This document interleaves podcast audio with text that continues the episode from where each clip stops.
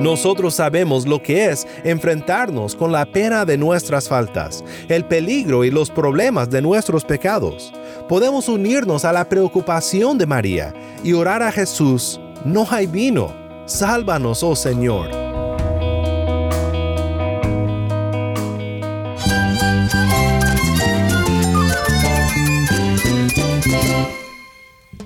Cristo es mi todo. Cristo es el Rey del universo, es quien guía nuestras vidas. Él es grande y amoroso. Él es real. Solamente Jesucristo es nuestro Señor y Salvador. Es mía quien me fortalece. En Cristo Jesús hay esperanza, hay paz. Y nuestro Dios es un Dios de rescate. Estás escuchando a El Faro de Redención, Cristo desde toda la Biblia para toda Cuba y para todo el mundo. Hola, mi nombre es Daniel Warren, gracias por acompañarme aquí en El Faro. Hoy comenzamos una nueva serie de estudios que hemos titulado Los Milagros de Jesús. El otro día estaba platicando con el equipo de El Faro y pensando en qué tema o qué texto considerar contigo en esta semana. Y nos dimos cuenta de algo. Nuestro lema aquí en El Faro es Cristo desde toda la Biblia, y en cada tema o en cada texto siempre hacemos el intento de ver cómo nos lleva a Cristo y a la redención que se encuentra solo en Él. Estamos convencidos de que Cristo es la cima de la revelación de Dios a la humanidad, el centro de toda la Biblia, y el punto en el que todos los diversos temas bíblicos encuentran su culminación y su cumplimiento. Pero por cualquier razón hemos pasado muy poco tiempo en los Evangelios, contemplando la vida y el ministerio de Jesús mismo.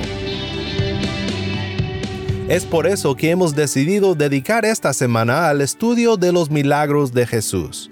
No consideraremos todos sus milagros en esta serie, ya que sabemos que son muchos, gracias al Evangelio de Juan que nos dice que no todas las cosas que Jesús hizo fueron incluidas en la palabra de Dios. Juan dice en Juan 21:20, hay también muchas otras cosas que Jesús hizo, que si se escribieran en detalle, pienso que ni aún el mundo mismo podría contener los libros que se escribían. Pero Juan dice que los milagros que él menciona, por lo menos en su Evangelio, son de suma importancia para nosotros. Cuando dice en Juan 20, 30 al 31, y muchas otras señales hizo también Jesús en presencia de sus discípulos, que no están escritas en este libro pero éstas se han escrito para que ustedes crean que Jesús es el Cristo, el Hijo de Dios, y para que al creer tengan vida en su nombre.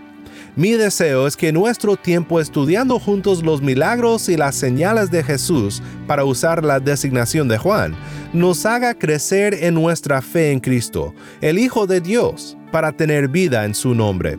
Si tienes una Biblia, busca Juan 2 y quédate conmigo.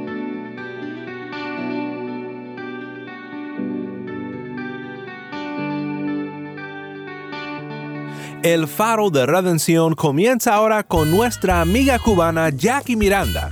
Esto es Bendiciones.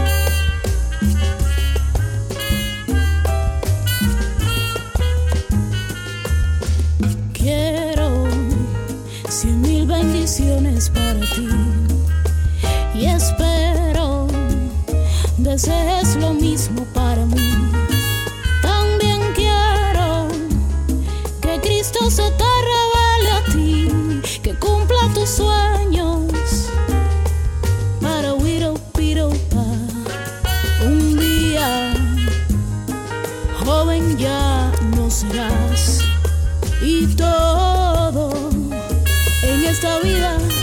será.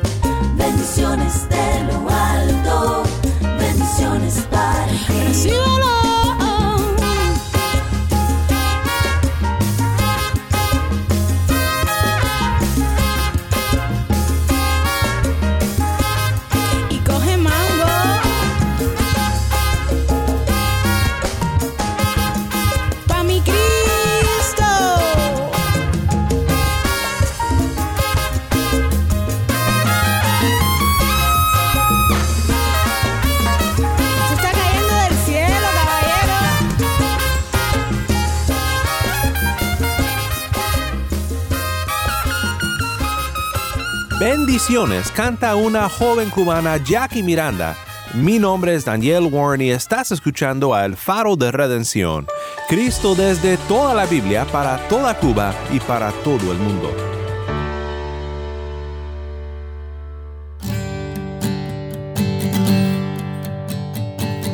Hoy comenzamos nuestro estudio de los milagros de Jesús en el Evangelio de Juan, en el capítulo 2, con la primera señal que Jesús hizo en su ministerio. Quiero que meditemos en este milagro de Jesús bajo tres encabezados, que son la ocasión del milagro, el significado del milagro y el resultado del milagro. Escuchemos juntos la lectura de Juan 2, 1 al 11 para pensar luego en lo que aprendemos de este maravilloso milagro de nuestro Cristo. Al tercer día se celebró una boda en Caná de Galilea, y estaba allí la madre de Jesús, y también Jesús fue invitado a la boda con sus discípulos. Cuando se acabó el vino, la madre de Jesús le dijo, No tienen vino. Y Jesús le dijo, Mujer, ¿qué nos interesa esto a ti y a mí? Todavía no ha llegado mi hora. Su madre dijo a los que servían, Hagan todo lo que él les diga. Y había allí seis tinajas de piedra, puestas para ser usadas en el rito de la purificación de los judíos. En cada una cabían dos o tres cántaros. Jesús les dijo, llenen de agua las tinajas, y las llenaron hasta el borde. Entonces les dijo, saquen ahora un poco y llévenlo al mayordomo. Y se lo llevaron. El mayordomo probó el agua convertida en vino, sin saber de dónde era, pero los que servían, que habían sacado el agua, lo sabían. Entonces el mayordomo llamó al novio y le dijo, Todo hombre sirve primero el vino bueno, y cuando ya han tomado bastante, entonces el inferior. Pero tú has guardado hasta ahora el vino bueno.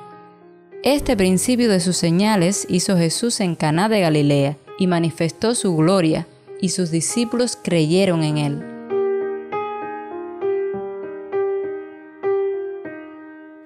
Esta fue nuestra compañera Taimí Zamora con la lectura de Juan 2, 1 al 11 desde La Habana, Cuba.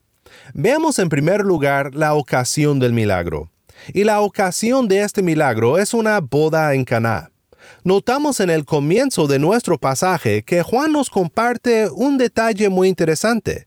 Nos ubica en la primera semana que nos ha presentado en su Evangelio, comenzando con la delegación de los judíos que fueron enviados para averiguar la identidad de Juan el Bautista en el capítulo 1. Cada vez que pienso en los días y la secuencia de días en los evangelios, me confundo, porque es difícil para mí de entender si no escribo todo en un papel, porque siempre he sido malo para las matemáticas. Pero a fin de cuentas, sabemos, gracias a lo que Juan nos dice en estos primeros versículos de su evangelio, que cuando llegamos a la boda de Caná, hemos llegado al séptimo día, y ahorita te diré por qué pienso que esto es un detalle muy importante. Algunos simplemente observan en ese detalle que Juan nos da aquí lo que esperaríamos de un testigo ocular y consideran esto un motivo de concretar a este evento como un hecho histórico y no simplemente una historia o una parábola. Pero es probable que podamos ver en esto algo un poco más profundo. Juan comenzó su carta haciendo referencia a la creación del mundo, realizado por el Verbo que era con Dios y que era Dios, y que ahora entra a las festividades de una boda de Caná. En el Evangelio de Juan muchas veces encontramos a Jesús haciendo maravillas redentoras en el séptimo día, como observa D.A. Carson en su comentario. Entonces te sugiero, y solo te sugiero porque no quiero ir más allá de eso, que podemos observar en esto una pista de Juan de que la historia de Jesús y de su obra redentora que nos presentará es nada menos que una nueva creación. La palabra de Dios es útil, pero maravillosamente profunda.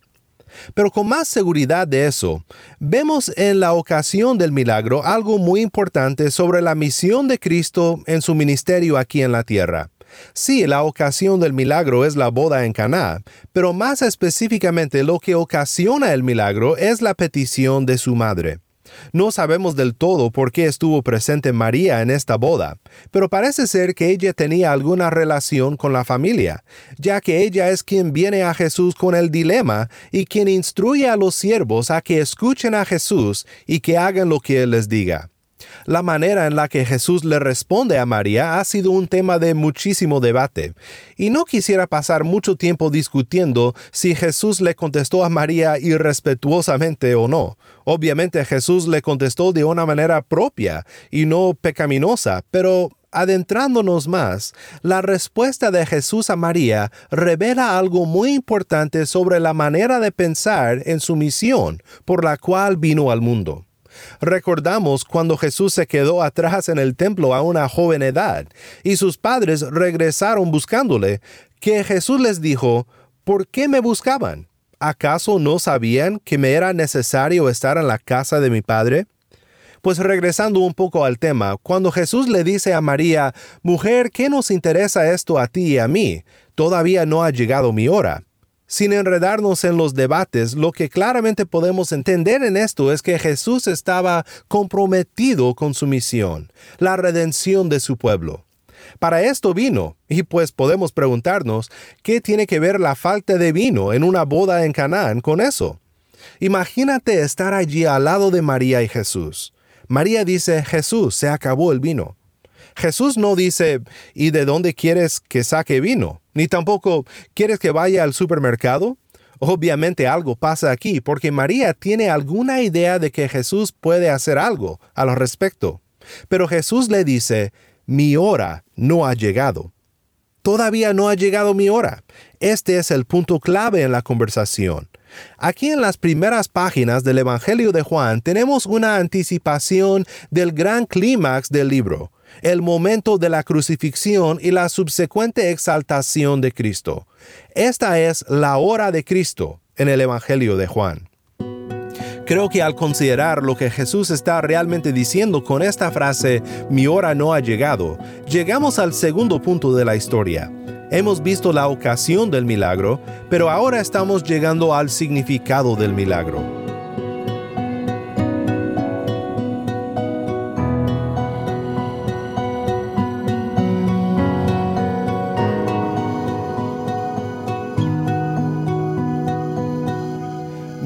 No ha llegado. Lo que tenemos que entender es que en estas palabras de Cristo encontramos gracia sobre gracia.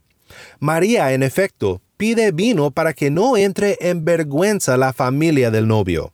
En aquellos tiempos, si el vino se llegara a acabar en la fiesta, esto sería una gran vergüenza para la familia del novio. Incluso también podrían haber repercusiones legales y económicas. Esta situación era mucho más que la falta de vino para seguir festejando alegres. Y sí, era vino de verdad y sí alegraba el corazón de los invitados. Pero allí a punto de acabar con la alegría de la nueva familia celebrada estaba el peligro de caer en gran pena y problemas. Es en esta pregunta también que todos nosotros podemos identificarnos con la historia y alegrarnos con la respuesta de Cristo. Porque todos nosotros, por causa del pecado en nuestros corazones, podemos decir con María, no hay vino. Nosotros sabemos lo que es enfrentarnos con la pena de nuestras faltas, el peligro y los problemas de nuestros pecados. Podemos unirnos a la preocupación de María y orar a Jesús, no hay vino, sálvanos, oh Señor. ¿Sabes lo que no puede solucionar el problema de la fiesta? Ni tampoco el profundo problema del corazón humano? Las seis tinajas de piedra puestas para ser usadas en el rito de la purificación de los judíos, es decir, las tinajas de la ley. Hemos visto que hablando generalmente este milagro significa que Jesús es quien solucionará el problema mayor que la falta del vino. Pero hay más. Aquí tenemos en esta historia una parábola de la inhabilidad de la ley y de la plenitud de la gracia que viene con Cristo. Me encanta cómo el comentarista Herman Ritterboss describe este punto de la ley y el Evangelio en esta historia, cuando él dice, lo que faltaba en la boda era vino, no agua, el agua de la ley, las tinajas que se necesitaban en la boda para cumplir con los requisitos de la ley fueron requisadas para remediar lo que amenazaba en convertir a la fiesta en una gran desilusión por falta de vino. Si en algo hay una pista clara para entender el significado de este milagro, entonces seguramente es aquí, en la manera en la cual el evangelista cuantifica la capacidad de las tinajas de la ley, para que podamos medir por este criterio la abundancia de lo que Jesús proveyó. De allí en adelante el énfasis no es tanto en la cantidad, sino en la calidad especial del vino que Jesús proveyó. Jesús les dijo, llenen de agua las tinajas, y las llenaron hasta el borde. Entonces les dijo, saquen ahora un poco y llévenlo al mayordomo. Y se lo llevaron. El mayordomo probó el agua convertida en vino, sin saber de dónde era, pero los que servían, que habían sacado el agua, lo sabían. Entonces el mayordomo llamó al novio y le dijo, Todo hombre sirve primero el vino bueno, y cuando ya han tomado bastante, entonces el inferior. Pero tú has guardado hasta ahora el vino bueno.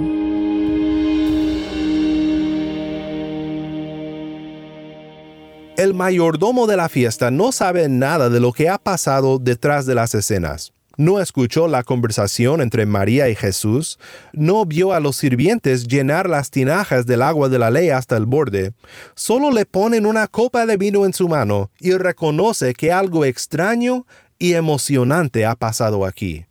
Tiene sentido que en fiestas donde se servía vino abundantemente, que sirvieran el vino fino primero, y el vino tal vez no tan bueno después, cuando los invitados con corazón alegre no notarían tanto la diferencia.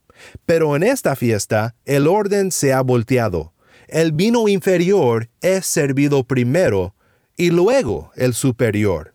Así también con el Evangelio de Cristo. La ley nos manda al mejor vino de Cristo.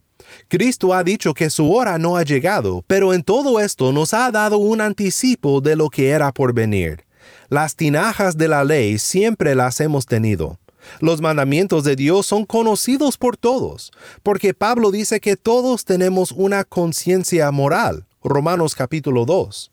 Y esta conciencia moral nos desilusiona a todos, nos condena porque así funciona la ley nunca puede alegrar el corazón con la vida eterna, por más que intentemos lavar nuestras manos y purificar nuestros corazones con ella. La ley es buena porque nos revela el santo Dios y su carácter, su voluntad para nosotros. Pero no es el mejor vino del Evangelio. Este mejor vino, Cristo, cuya sangre sella un nuevo pacto con su pueblo, un pacto de gracia. Este vino nos alegra el corazón con vida y nos hace capaces de caminar, según la ley, en obediencia todas las profecías de la abundante salvación que traería el Mesías empiezan a cumplirse en esta pequeña boda de Canaán. Por ejemplo, el glorioso himno de Isaías 12, que dice, En aquel día dirás, Te doy gracias, oh Señor, porque aunque estabas enojado conmigo, tu ira se ha apartado, y me has consolado. Dios es mi salvación, confiaré y no temeré porque mi fortaleza y mi canción es el Señor Dios. Él ha sido mi salvación. Con gozo sacarás agua de los manantiales de la salvación. Y en aquel día dirás, den gracias al Señor, invoquen su nombre, hagan conocer entre los pueblos su obra, hagan recordar que su nombre es exaltado Canten alabanzas al Señor porque ha hecho cosas maravillosas. Sea conocido esto por toda la tierra.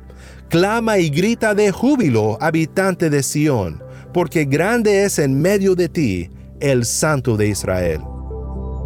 Isaías 25, 6 al 9 dice, El Señor de los ejércitos preparará en este monte para todos los pueblos un banquete de manjares suculentos, un banquete de vino añejo, pedazos escogidos con tuétano y vino añejo refinado y destruirá en este monte la cobertura que cubre todos los pueblos, el velo que está extendido sobre todas las naciones. Él destruirá la muerte para siempre, el Señor Dios enjugará las lágrimas de todos los rostros y quitará el oprobio de su pueblo de sobre toda la tierra, porque el Señor ha hablado. Y en aquel día se dirá, Este es nuestro Dios a quien hemos esperado para que nos salvara. Este es el Señor a quien hemos esperado. Regocijémonos y alegrémonos en su salvación.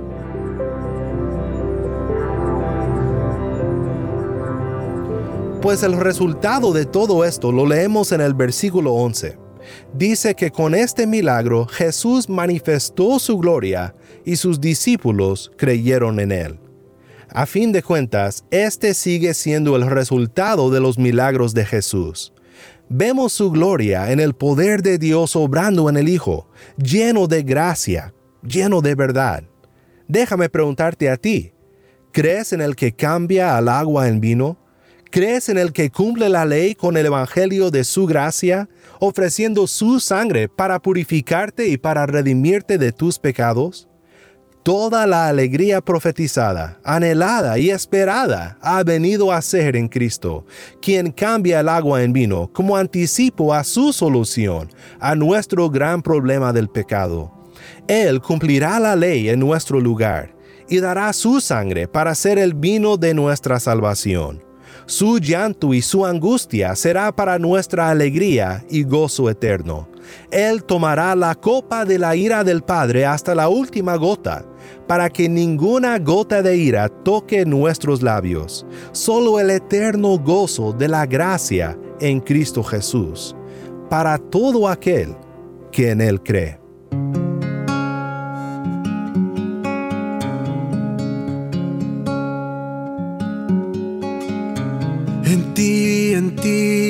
Descansa todo mi ser. De ti, de ti viene la salvación. Y solo tú eres mi roca, refugio y salvación. Tú colmas, en ti jamás sabremos de caer. Vienen dificultades contra mí, mas todas ellas luego pasarán.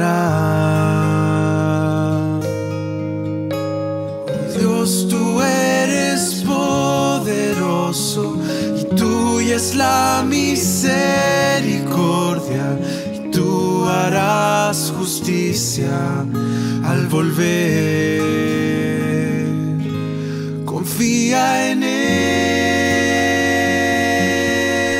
pueblo mío,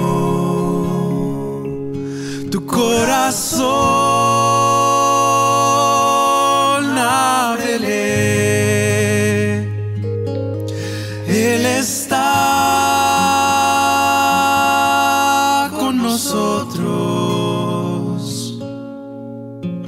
nuestro mayor refugio es Él, nuestro mayor refugio es Él, nuestro mayor refugio es Él. El mayor refugio de Salmo 62 canta por gracia. Mi nombre es Daniel Warren y esto es el faro de redención.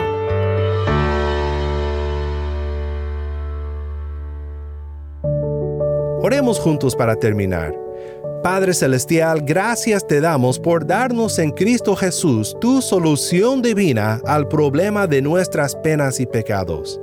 Gracias te damos por la abundancia de la gracia que ha venido en Él, más rico que el fino vino, que alegra al corazón con vida eterna.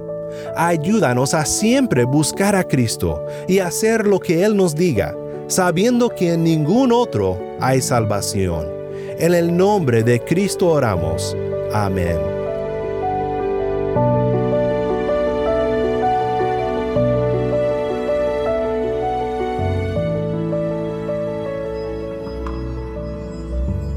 El Faro de Redención como programa radial fue ideado para Cuba, pero ha crecido a un nivel global y si estás en sintonía fuera de Cuba, te agradezco por pasar estos tiempos con nosotros estudiando temas que nos fortalecen en nuestro caminar cristiano. ¿Tienes una historia que contarnos sobre cómo el faro de redención está impactando tu vida? Mándanos un correo electrónico a ministerio arroba elfaroderedención.org. Nuevamente nuestro correo electrónico ministerio arroba elfaroderedención.org. O si te es más fácil, puedes enviarnos un mensaje de voz en WhatsApp. Nuestro número es 1786-373-4880. Nuevamente nuestro número de WhatsApp 1786-373-4880. Y no olvides que también nos puedes seguir en las redes sociales, en Facebook, Instagram y Twitter. Solo busca el faro de redención. Allí encontrarás más contenido durante la semana para animarte en tu fe y para mantenerte informado sobre el ministerio de El Faro. Para más información sobre este ministerio y sobre cómo tú puedes formar parte de nuestra misión, visita nuestra página web elfaroderedención.org.